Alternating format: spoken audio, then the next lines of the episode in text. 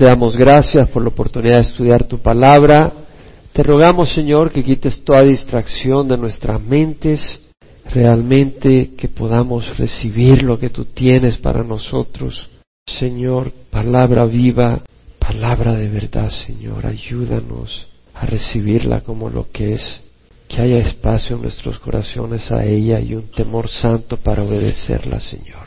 En nombre de Cristo Jesús te lo rogamos. Amén. Tenemos la palabra de Dios. Ayer en algún momento me puse a ver la televisión, solo veo noticias generalmente, pero ayer me puse a, darle vuelta a algunos canales y pasé la noche orando. Eh, me acosté y no me podía dormir y, oraba. Y realmente eh, podía haber salido levantado de la cama si es que no tenía que levantarme más tarde a meditar un poco en la palabra. Pero me quedé impactado me quedé sumamente impactado de todo lo que veía. Vi un programa de cristianos supuestamente en español y no paraban supuestamente de alabar al Señor y sí estaban alabando al Señor la persona al frente, la jovencita con su keyboard pero solo repetía la misma frase o dos frases o tres frases y eran minuto tras minuto tras minuto y, solo enfocaban al grupo de la congregación y la gente sudando de tanto salto y, y tanto movedera y, y no había nada de edificación. Yo decía, están usando todos esos recursos sin edificar. Y luego ponía otro vestido como rabino, y, no enseñaba la palabra, simplemente decía, bueno, gracias a la fulanita de Los Ángeles que ofrendó 300 dólares y ya la apuntaba y entonces vamos a orar para la bendición para ella.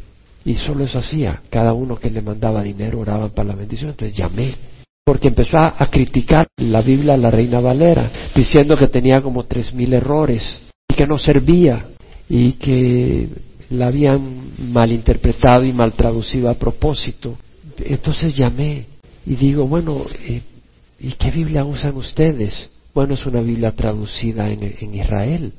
¿Y qué traducción es? Es una traducción. ¿Y cómo la produjeron? Bueno, no sé, me dice el que estaba al teléfono. Le dije, bueno, ¿y, y se puede pedir oración sin que uno tenga que dar dinero? Sí, me dijo.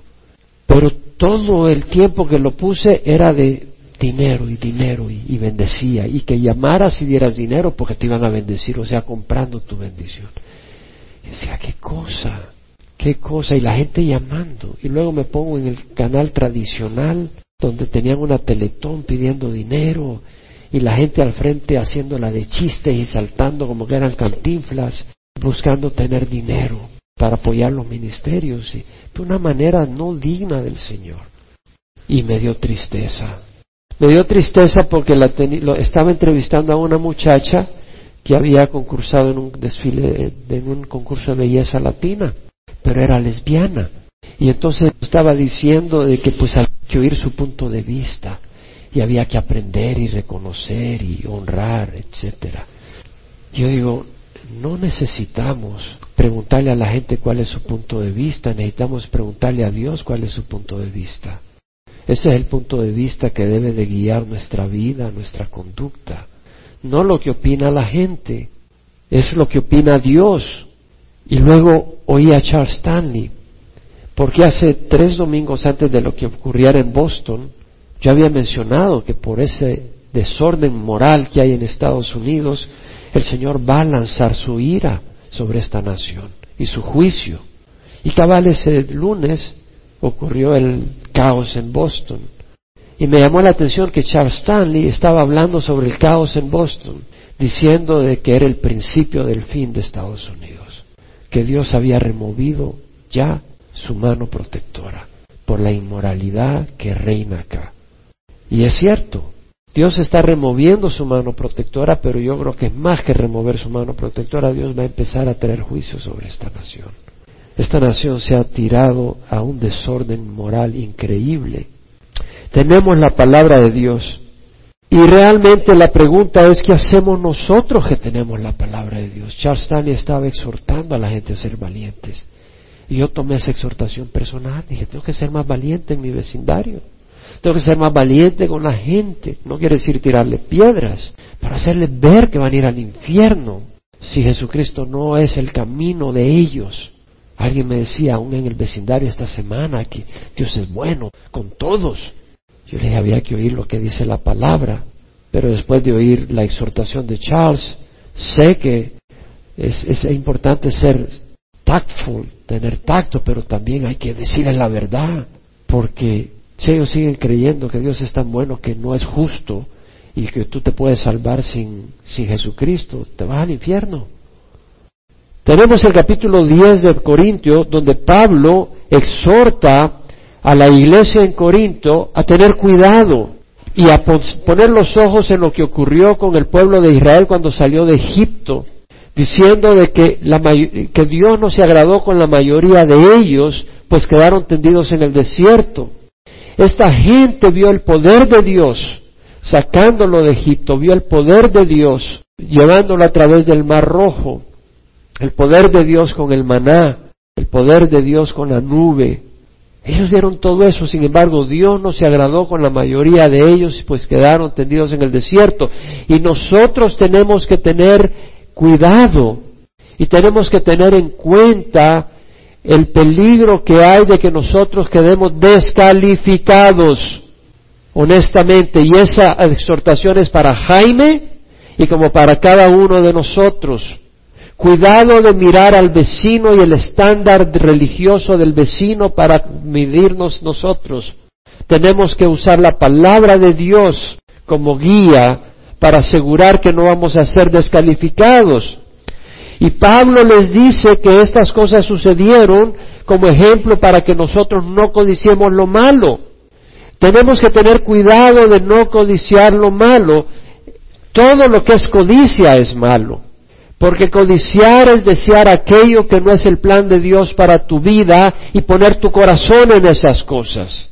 El pueblo de Israel salió de Egipto y tenían maná, pero ellos codiciaron la carne, los tomates, el puerro, las cebollas, el ajo de Egipto. Y tal vez tú no tienes abundancia, pero estás codiciando la abundancia. No estás deseando lo necesario, pero estás codiciando la abundancia y estás dispuesto a sacrificar tu hogar y la fe de, Dios en tu hogar por la abundancia. Y el Señor dice, cuidado, no codiciemos lo malo como ellos lo codiciaron. Tú quieres tener reconocimiento y codicias el reconocimiento. O tú quieres tener poder y codicias el poder o tú deseas placeres que Dios no te ha puesto en el camino y los codicias y estás dispuesto a entregar tu alma por ellos. También Pablo nos dice que cuidado de ser idólatras y ya voy a hacer el tema de esta predicación porque es el versículo 14 donde tengo que continuar. Pero vemos que también dice y ni forniquemos como algunos de ellos fornicaron. Y aquí tiene que ver no solo con fornicación de un hombre con una mujer fuera del matrimonio, pero tiene que ver con homosexualidad, el lesbianismo, que esta sociedad está abrazando a pasos agigantados. No solo la sociedad, sino el mundo, porque está maduro para la venida del Señor. Si alguien cree, una vez más le recuerdo, que fornicar está bien, te vas a encontrar con el juicio de Dios si no te arrepientes. Y no te digo eso porque yo no tenga una tendencia fornicaria, te equivocas, yo tengo una tendencia para cometer fornicación, pero yo he puesto mi vida a las manos de Jesús y he decidido seguir a Jesús, no los caprichos pecadores de mi carne. Que es una batalla, es una batalla. Todo hombre, y pienso que toda mujer, tiene que luchar contra los instintos pecadores que tenemos. Pero tenemos que decidir si nosotros vamos a ser señores de nuestras pasiones o las pasiones se van a enseñorear de nosotros.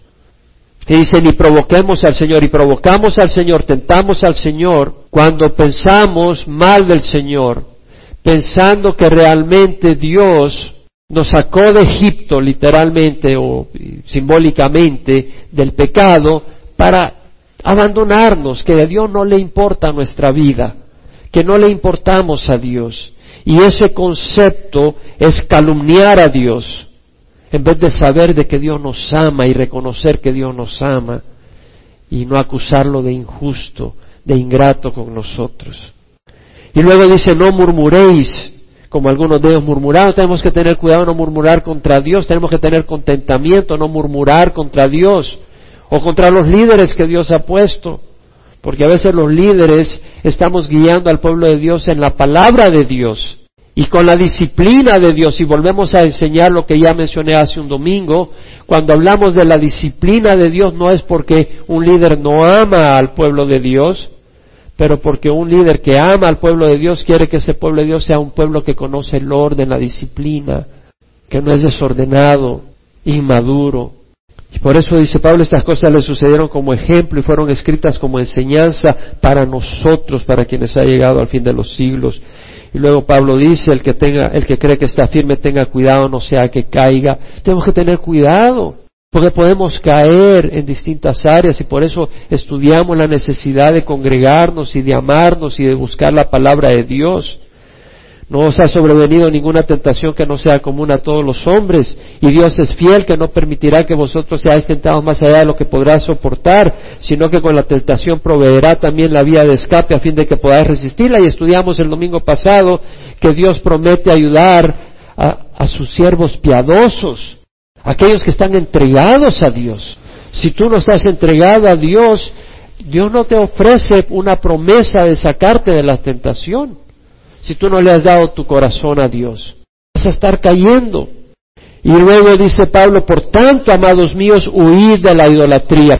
Y he querido mucho estudiar el versículo 14 al 22 y quiero hacer todo lo posible para terminarlo ahora. Dios me ayude, pero tenemos que cubrirlo. Tengo cuatro domingos de querer cubrir esto. Por tanto, amados míos, huid de la idolatría. La palabra huir en el griego es fugo. De ahí viene fugar, la fuga. Y quiere decir, patitas, ¿para qué las quiero en buen, en buen latino? A correr se ha dicho. Huir de la idolatría. Y la palabra idolatría en el griego, idololatría, que quiere decir adoración de dioses falsos, participación en, en, festividades religiosas y comidas sacrificadas en honor de un dios falso, avaricia, idolatría. Viene dos palabras, ídolon y latrea. Ídolo, que es ídolo, que es una imagen o representación de un objeto o Dios falso con el propósito de rendirle culto religioso. No simplemente una representación. Tus billetes tienen una representación de Benjamin Franklin o de esto o del otro. No quiere decir de que es un ídolo, pero una representación, un cuadro que tú haces para honrarlo y venerarlo, es un ídolo. Y la tría, que quiere decir culto o servicio sagrado, servicio a Dios conforme a los requisitos de la ley mosaica o conforme a cualquier otro requisito religioso. El único que debe recibir nuestro culto sagrado es Dios, ninguna otra persona u objeto. En Éxodo 20 dice la palabra del Señor, no tendrás otros dioses delante de mí.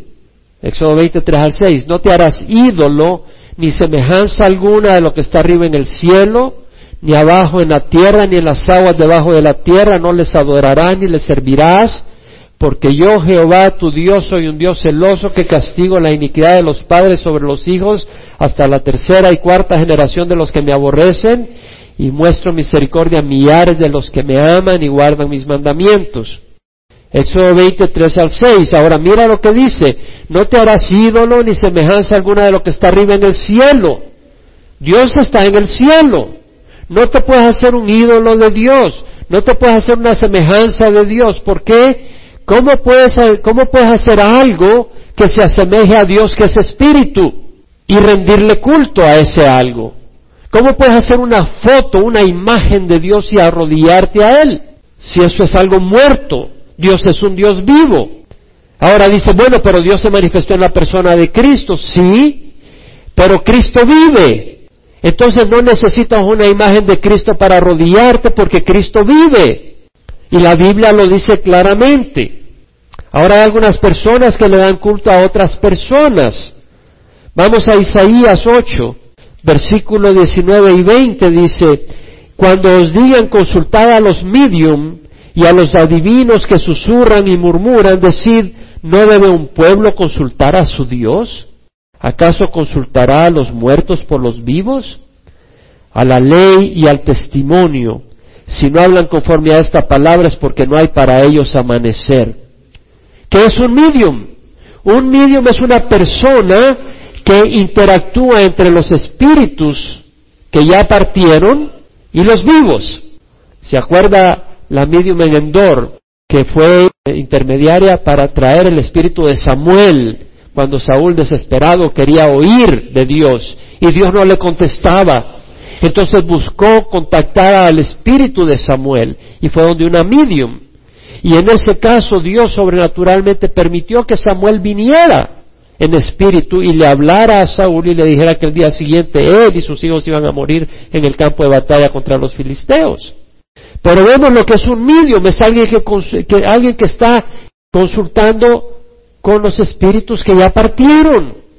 Y dice, no consultará a los muertos por los vivos, consultar al que ya murió para los vivos, dice, no debe un pueblo consultar a Dios. Quiere decir que si alguien ya murió, su espíritu está vivo, puede estar en el Hades o en la presencia de Dios. Pero no hemos de consultar con esos espíritus, eso es ser un medium. Eso fue lo que ocurrió en Fátima. En Fátima supuestamente se apareció María. Y supuestamente en Fátima esos niños hablaron con ella y ella le dio un mensaje para el mundo. Eso es consultar con los muertos.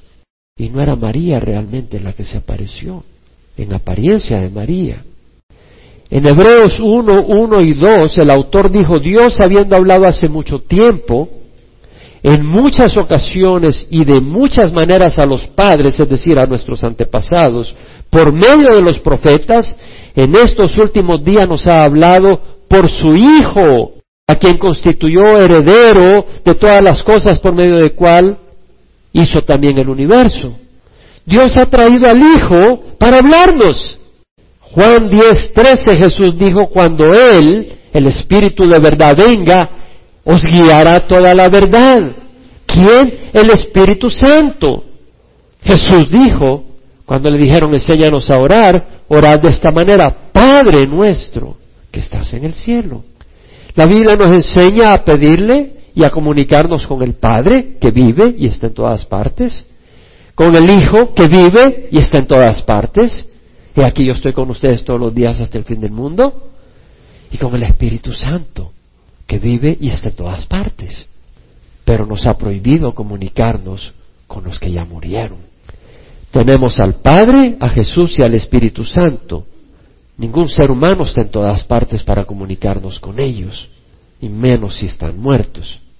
Y luego tenemos al Padre, a Jesús, al Espíritu Santo y a su palabra, y tenemos maestros viviendo dentro de los vivos. Yo soy uno de ellos y hay muchos. ¿No dice la Biblia que Dios ha dado a algunos apóstoles, a otros profetas, a otros evangelistas, a otros pastores y maestros para capacitar a los santos para la obra del ministerio, para la edificación del cuerpo de Cristo. Dios ha dado maestros a la iglesia para consultar la palabra de Dios. Y tú tienes la palabra de Dios y el Espíritu Santo. 1 Corintios 10, 15, 16.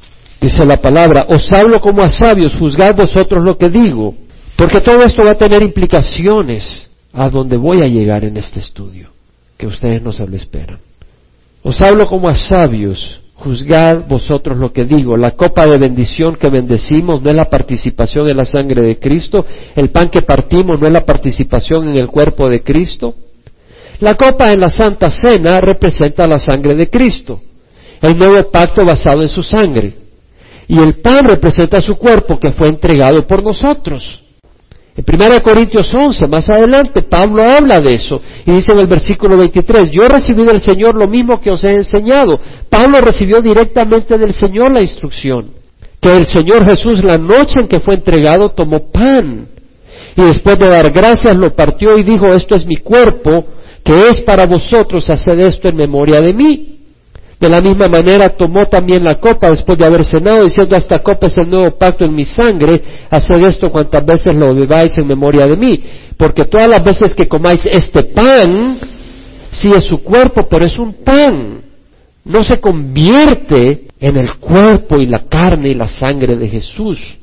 Ese es el concepto de la transustanciación que creen los luteranos, que cree la Iglesia Católica. No sé si los luteranos lo creen, pero Lutero lo creía.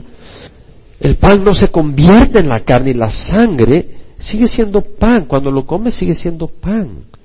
Y el vino no se convierte en la sangre. Cuando lo tomas no tiene sabor a sangre, pero representa la sangre. Y voy a comprobar eso más con más palabras en la escritura. Pero luego dice eh, Pablo, de manera que el que coma el pan o beba la copa del Señor indignamente será culpable del cuerpo y de la sangre de Jesús. Ahora, en el capítulo 10, versículo 16, cuando dice la copa de bendición que bendecimos no es la participación en la sangre de Cristo, la palabra participación es coinonía, quiere decir comunión, quiere decir asociación, quiere decir compañerismo, quiere decir intimidad, quiere decir identificación. Entonces, lo que está pasando es que cuando participamos en el pan y participamos en el vino, cuando participamos el pan representa la carne de Jesús y el vino la sangre, estamos identificándonos, entrando en comunión con la muerte de Jesús. Con Cristo he sido crucificado, dijo Pablo. Ya no soy yo el que vive, mas Cristo vive en mí. Esa identificación voluntaria. Amén. Estamos identificándonos voluntariamente, uniéndonos con Jesús en la cruz. y nos unimos con Él en la semejanza de su muerte, seremos levantados en la semejanza de su resurrección.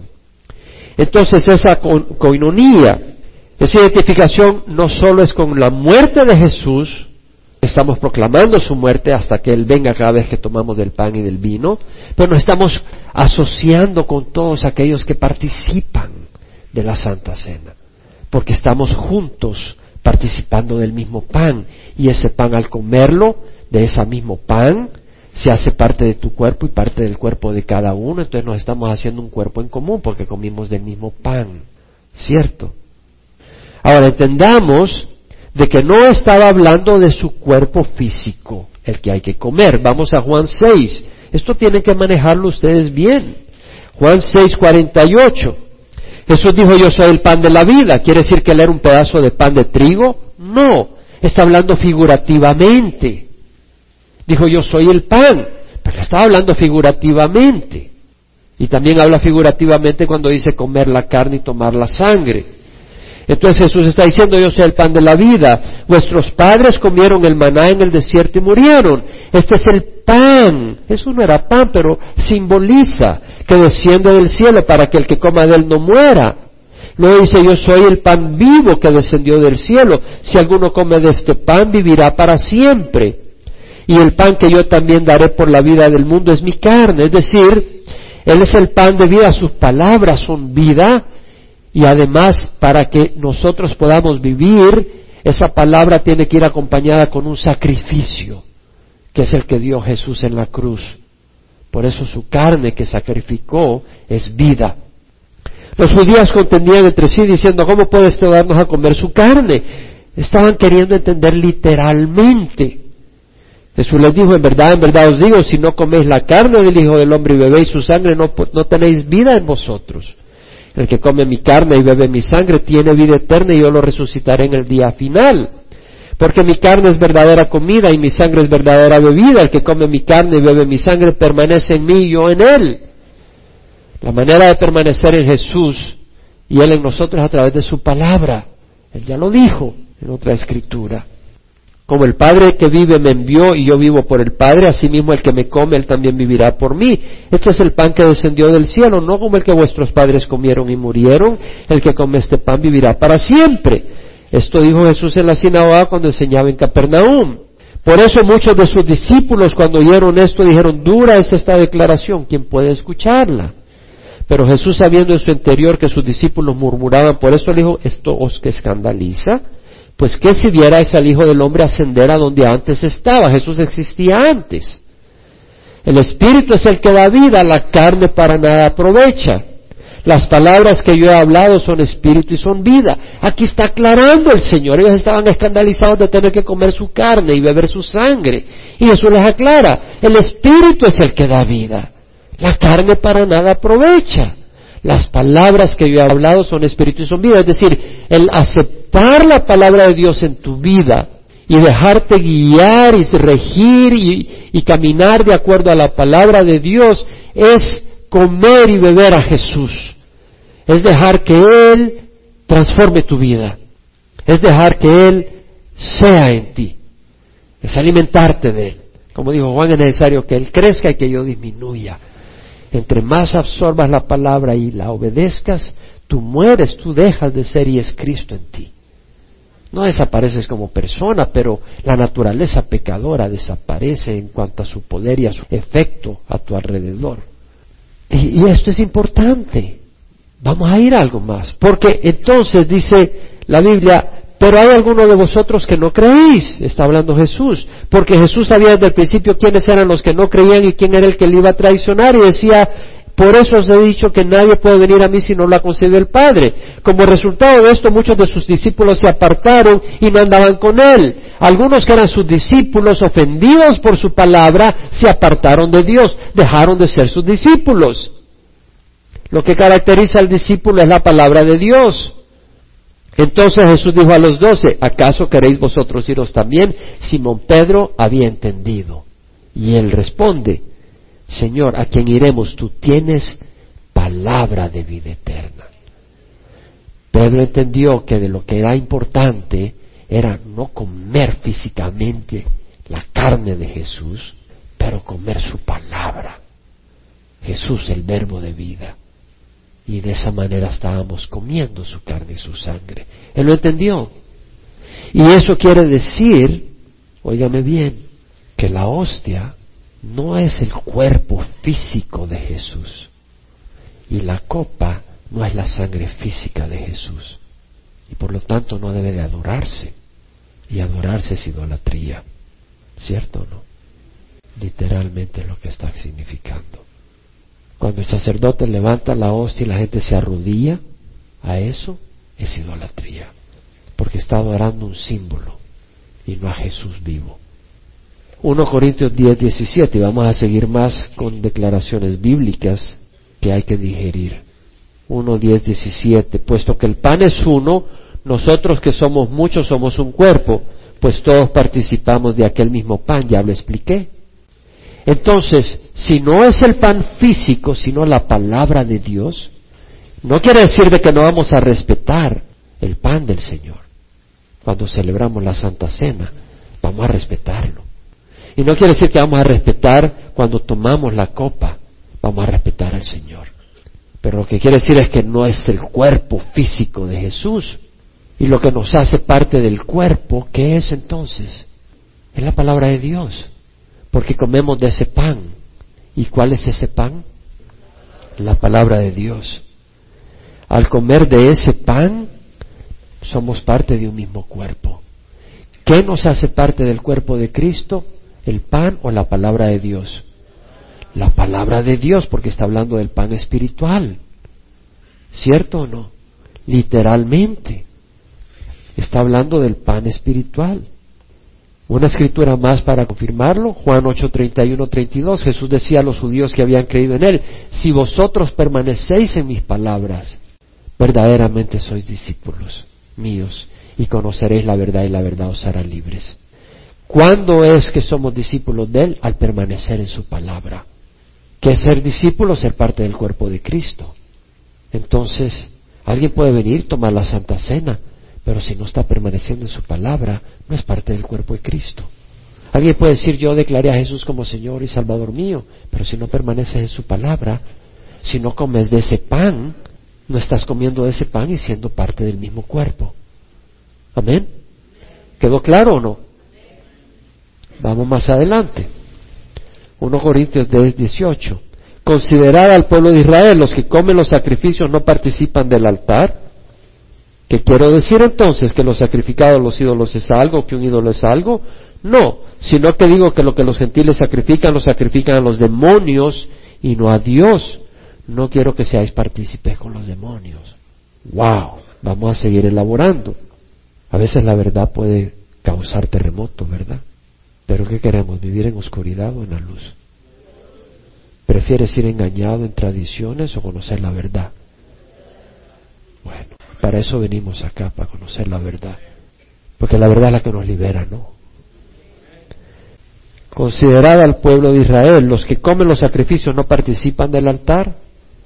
En el pueblo de Israel presentaban ofrendas y sacrificios, holocaustos, ofrendas del pecado, ofrendas de acción de gracias, ofrendas de paz. En algunas ofrendas se consumía todo el sacrificio.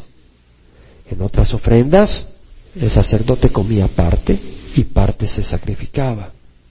En otras ofrendas el ofrendante que traía la ofrenda comía parte de la ofrenda. Y al comer parte de la ofrenda, parte era dada a Dios, por decir así, Dios comía su parte y el que ofrendaba o comía su parte se unían a Dios, unían con su Dios dentro de la ceremonia mosaica, o sea, de la ley de Moisés. Entonces vemos que dice Pablo, considera al pueblo de Israel, los que comen los sacrificados, no participan del altar, participaban del altar. ¿Qué quiere decir entonces? ¿Que lo sacrificado a los ídolos es algo? ¿Que un ídolo es algo? No. Sabemos que un ídolo no es nada. Es un ídolo de madera, de metal. Y lo sacrificado es carne, no dejó de ser carne. Pero dice, no, sino que digo que los gentiles sacrifican, lo sacrifican a los demonios y no a Dios. No quiero que seáis partícipes con los demonios. Wow. Vamos a aclarar, vamos a elaborar. Lo que está diciendo Pablo es un ídolo no es nada en cuanto a que solo es una imagen de madera o metal y la comida simplemente es comida, pero no están sirviendo al Dios vivo, sino a una representación sin vida, a un ídolo. Puede ser un ídolo que represente a Dios, al Dios vivo, pero es un ídolo. O pueden ser ídolos de dioses falsos, o personas que ya partieron y que las hacen un ídolo y esperan bendición de esas personas. Y Pablo dice, cuando sacrifican a estos ídolos, sacrifican a los demonios. Hay demonios promoviendo esa religión falsa. Hay demonios que en nombre de estos ídolos o personas o Dios, según ellos piensan, actúan a favor o en contra de esas personas porque están rezándole a un ídolo y creen que ese ídolo tiene poder. Y si hay poder, sabemos que la madera y el metal no tiene poder, hay una fuerza detrás de ese poder y esa fuerza no es Dios. Esas personas están en oscuridad y no se dan cuenta que están siendo engañados por demonios y Pablo no quiere que tengamos comunión con demonios. Muchos hoy en día le rezan a María, a José, a Judas Tadeo y esas personas supuestamente hacen milagros, pero ellos no están acá para oírles. María, José, Judas Tadeo, otros siervos de Dios, están en la presencia de Dios no están acá para oírles. Y Dios no va a honrar la petición que tú le hagas a un muerto si en su misma palabra condena eso. Dios honra la petición que le hagas a su hijo, porque eso es lo que ordena, o al padre. Entonces, si tú le rezas a una imagen y te responde, no es Dios. Y alguien te está trabando y engañando en el proceso. La Biblia enseña que dar culto a Dios es lo que debemos de hacer a otra persona. Hay haciendo milagros en nombre de otras personas muchos demonios y no tenemos nada que ver con esas prácticas religiosas, son doctrinas de demonios. Primera de Timoteo 4.1 dice, el Espíritu dice claramente que en los últimos tiempos algunos apostatarán de la fe, prestando atención a espíritus engañadores y a doctrinas de demonios. Juan 4:23 dice, la hora viene y ahora es cuando los verdaderos adoradores adorarán al Padre en espíritu y verdad, porque ciertamente a los tales el Padre busca que le adoren.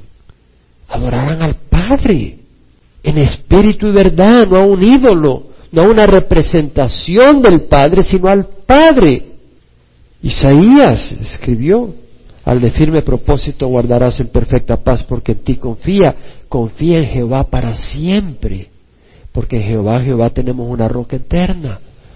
Pero algunos dicen, pero la tradición, lo que enseñaron, mira toda la pompa del Vaticano y el papado y el sacerdocio. Bueno, vas a tener que escoger entre la palabra de Dios y la pompa del Vaticano. Vas a tener que escoger. Jeremías dice, así dice Jehová, maldito el hombre que en el hombre confía y hace de la carne su fortaleza y de Jehová aparta su corazón. Será como arbusto en el yermo, no verá el bien cuando venga. Habitará en pedregales en el desierto, tierra salada y sin habitantes. Bendito el hombre que confía en Jehová, cuya confianza es Jehová.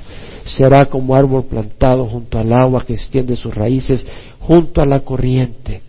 No temerá cuando venga el calor, sus hojas estarán verdes. En el año de sequía no se angustiará y no cesará de dar fruto. El medium es un intermediario entre espíritus que ya partieron y los vivos. Cuando consultas y le hablas a un espíritu ya partido, no es de Dios, estás consultando con demonios, sin darte cuenta. Es como que si alguien venga disfrazado de Jesús y dices, ahí está Jesús, y empiezas a buscarle, y Él te empieza a decir qué hacer. Y tú crees que lo estás haciendo con Jesús, pero no es Jesús, es alguien disfrazado de Jesús. Y la gente viene y creen que están hablando con María, pero es alguien disfrazado de María. Y alguien que cree que está hablando con San Pedro y es alguien disfrazado de Pedro, pero no es Pedro. Son demonios confundiendo y llevando a la gente a la condenación. Dice la escritura, lámpara a mis pies tu palabra y luz para mi camino. La palabra de Dios es luz. En Mateo dice, cielo y tierra pasarán, Jesús, mas mis palabras no pasarán. Oye lo que voy a decir ahora. Juan 8:47.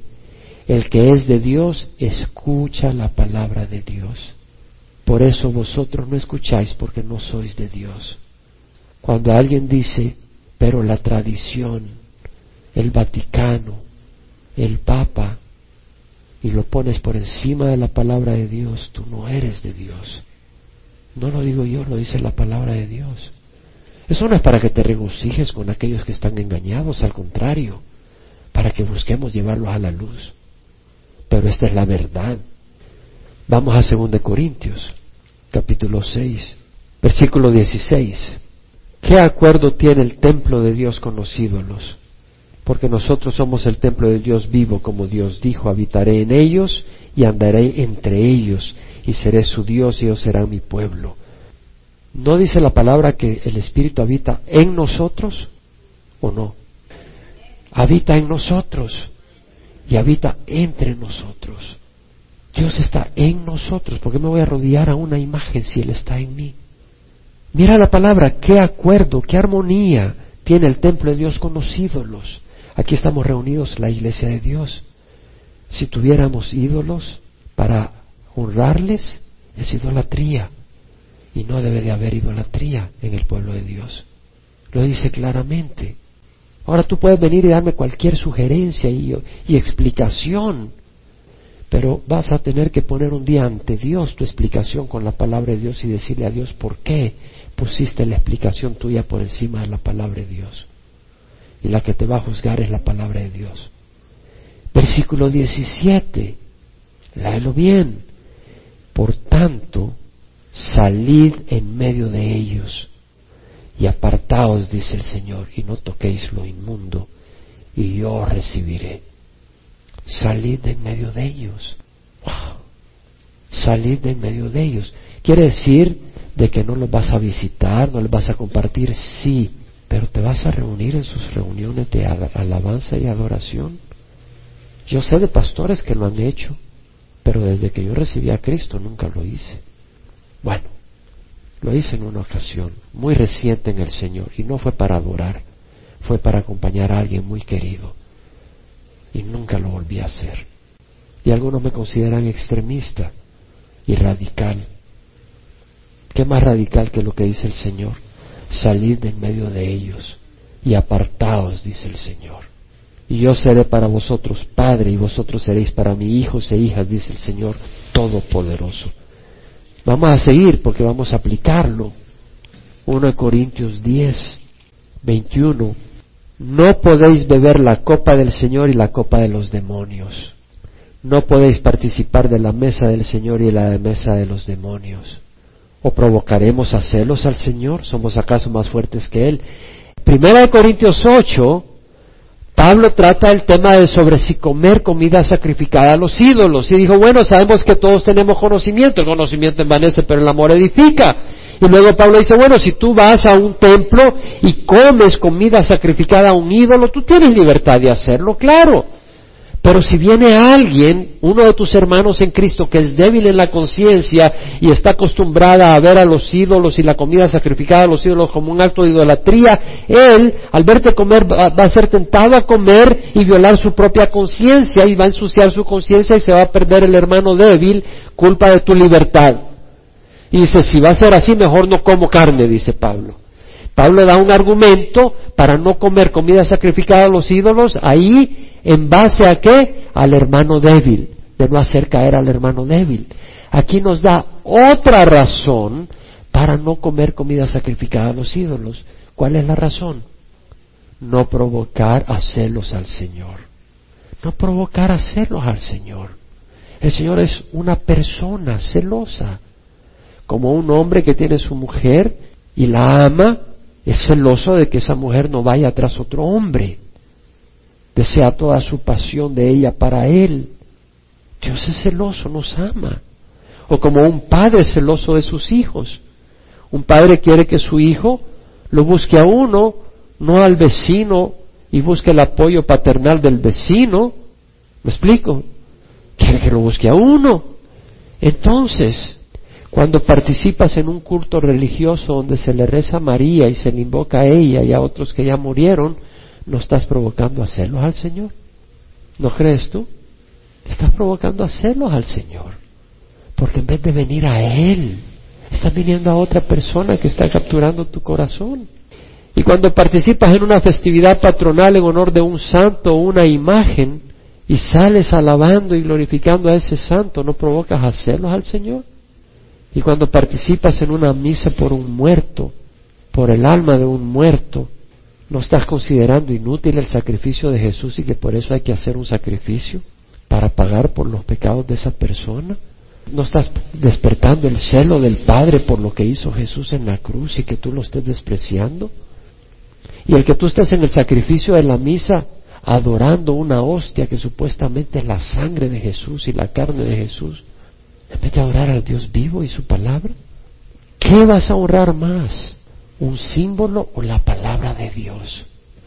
¿Sabes qué? La palabra de Dios es poderosa. Un símbolo no es poderoso. Es más fácil manipular un símbolo que a Dios, mi hermano.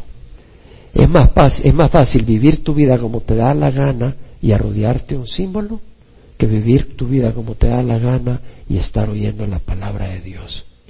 Y si tú estás viviendo tu vida como te da la gana y estás oyendo la palabra de Dios, tu corazón se ha cerrado. Y más te vale que te arrepientes porque no te queda nada más que te traiga el arrepentimiento. ¿Provocaremos hacerlos al Señor? ¿Somos acaso más fuertes que Él?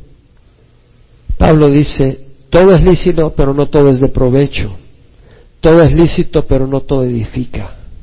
No busque nadie su propio bien, sino el de su prójimo.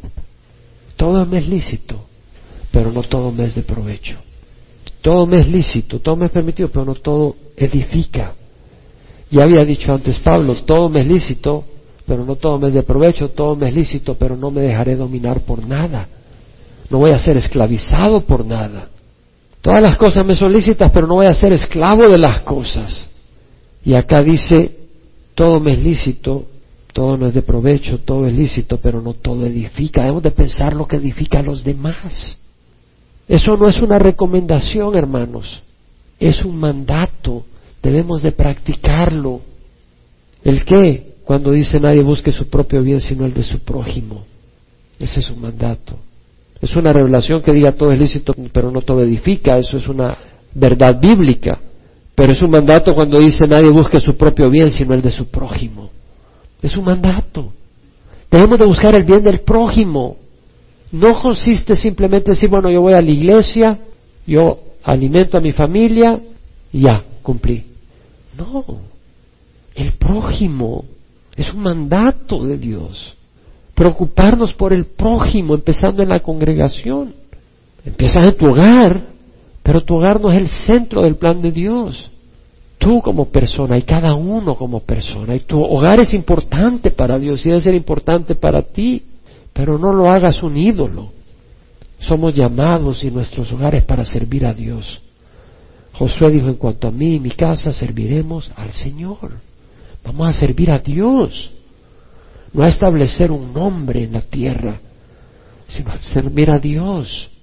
No es la familia Aldave, no es la familia Simán, no es la familia Juárez, es la familia de Cristo. El nombre que vamos a promover. Amén. En serio. Todo lo demás es orgullo del hombre. Edificación. Edificación quiere decir construir un edificio. El acto es, es, una palabra que a un sustantivo se refiere a una edificación, un edificio, una construcción, o el acto de construir, el acto de promover el crecimiento y la madurez espiritual de otra persona, al promover crecimiento en sabiduría, piedad, entrega, dedicación y santidad.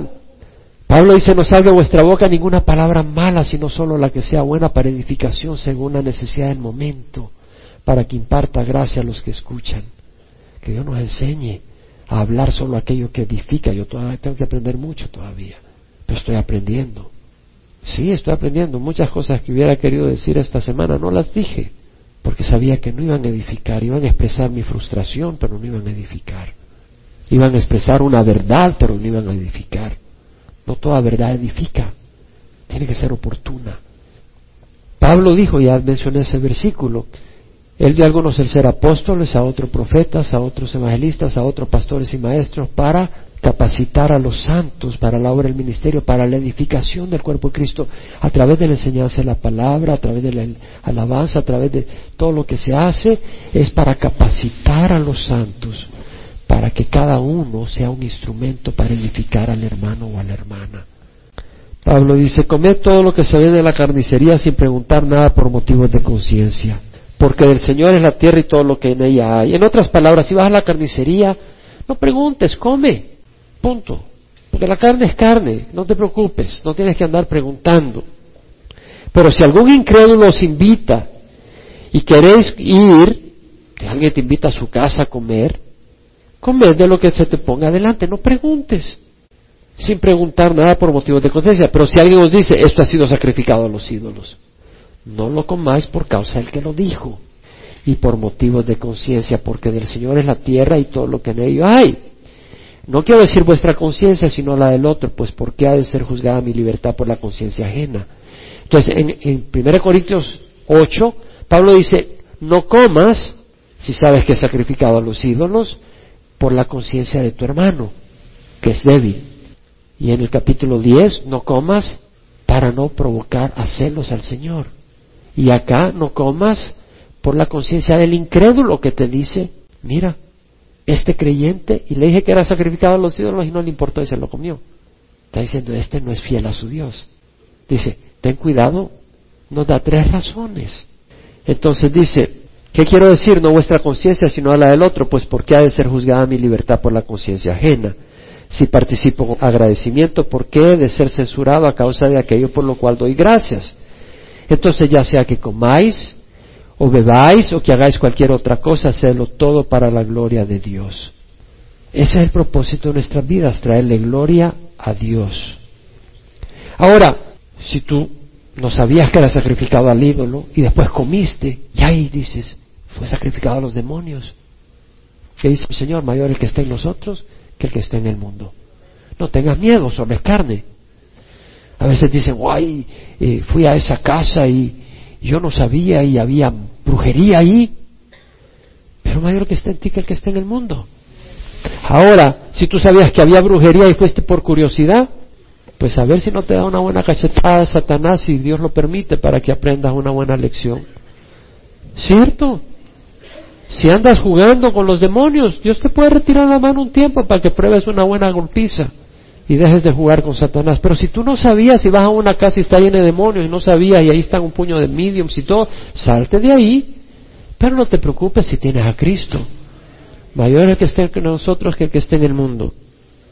Pero entendamos lo que dice Pablo, ya sea que comáis o que bebáis o que hagáis cualquier cosa, hacedlo para la gloria de Dios. Todo lo que hagamos. Y luego dice, no seáis motivo de tropiezo ni a judíos, ni a griegos, ni a la iglesia de Dios. Así como también yo procuro agradar a todos en todo, no siendo un títere de los demás, pero buscando agradar al hermano, buscando edificarlo, no buscando mi propio beneficio, sino el de muchos para que sean salvos. Sed imitadores de mí como también yo lo soy de Cristo. Gloria a Dios. Bueno, yo sé que si me voy a la Catedral de México y predico esto, no salgo vivo. Pero lo que ¿qué quiero decir con eso? Dios nos dé sabiduría. Lo que sí yo sé es que yo no participo cuando tienen una celebración de misas y se arrodillan a la copa y a la hostia y luego oran por los muertos. Voy y les expreso a las personas mi condolencia, pero no participo cuando están rezando el rosario, me salgo de esas cosas, porque voy a provocar a celos a mi Jesús. O si alguien está tomando veneno para no ofenderle, yo voy a estar a la par de ellos y tomar el veneno. O decir, no, yo no tomo, pero te acompaño para no ofenderte. Yo no les acompañaría a tomar veneno, les acompañaría si me van a permitir ayudarles a que dejen de tomar veneno, no a que se estén tomando el veneno. Sé que el mensaje es fuerte, pero es la verdad.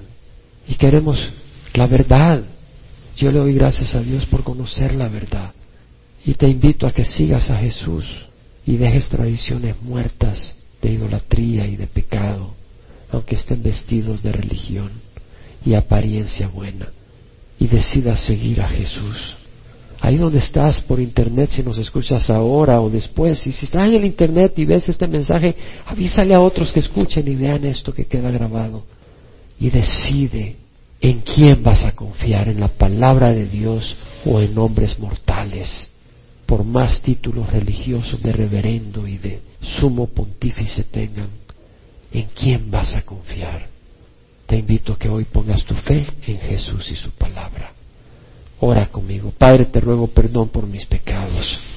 Hoy recibo a Jesucristo como mi Señor y mi Salvador. Te doy gracias, Señor. Te doy gracias, Padre, por morir en la cruz por mí, derramar tu sangre y sé que es preciosa y valiosa y suficientemente valiosa, infinitamente valiosa para pagar por todas mis maldades. Y sé, Señor, que tú vives, que moriste por mis pecados, pero que vives. Y hoy te recibo como Señor para que dirijas mi vida y ayúdame con tu espíritu a entender tu palabra y dame hambre y sed de esa palabra. Y hoy rindo mi vida a ti. Y hoy te busco, Señor, y te entrego mi vida y mi corazón. Padre, hoy te recibo como mi Padre. Jesús te recibo como mi Señor y Salvador. En nombre de Jesús. Amén.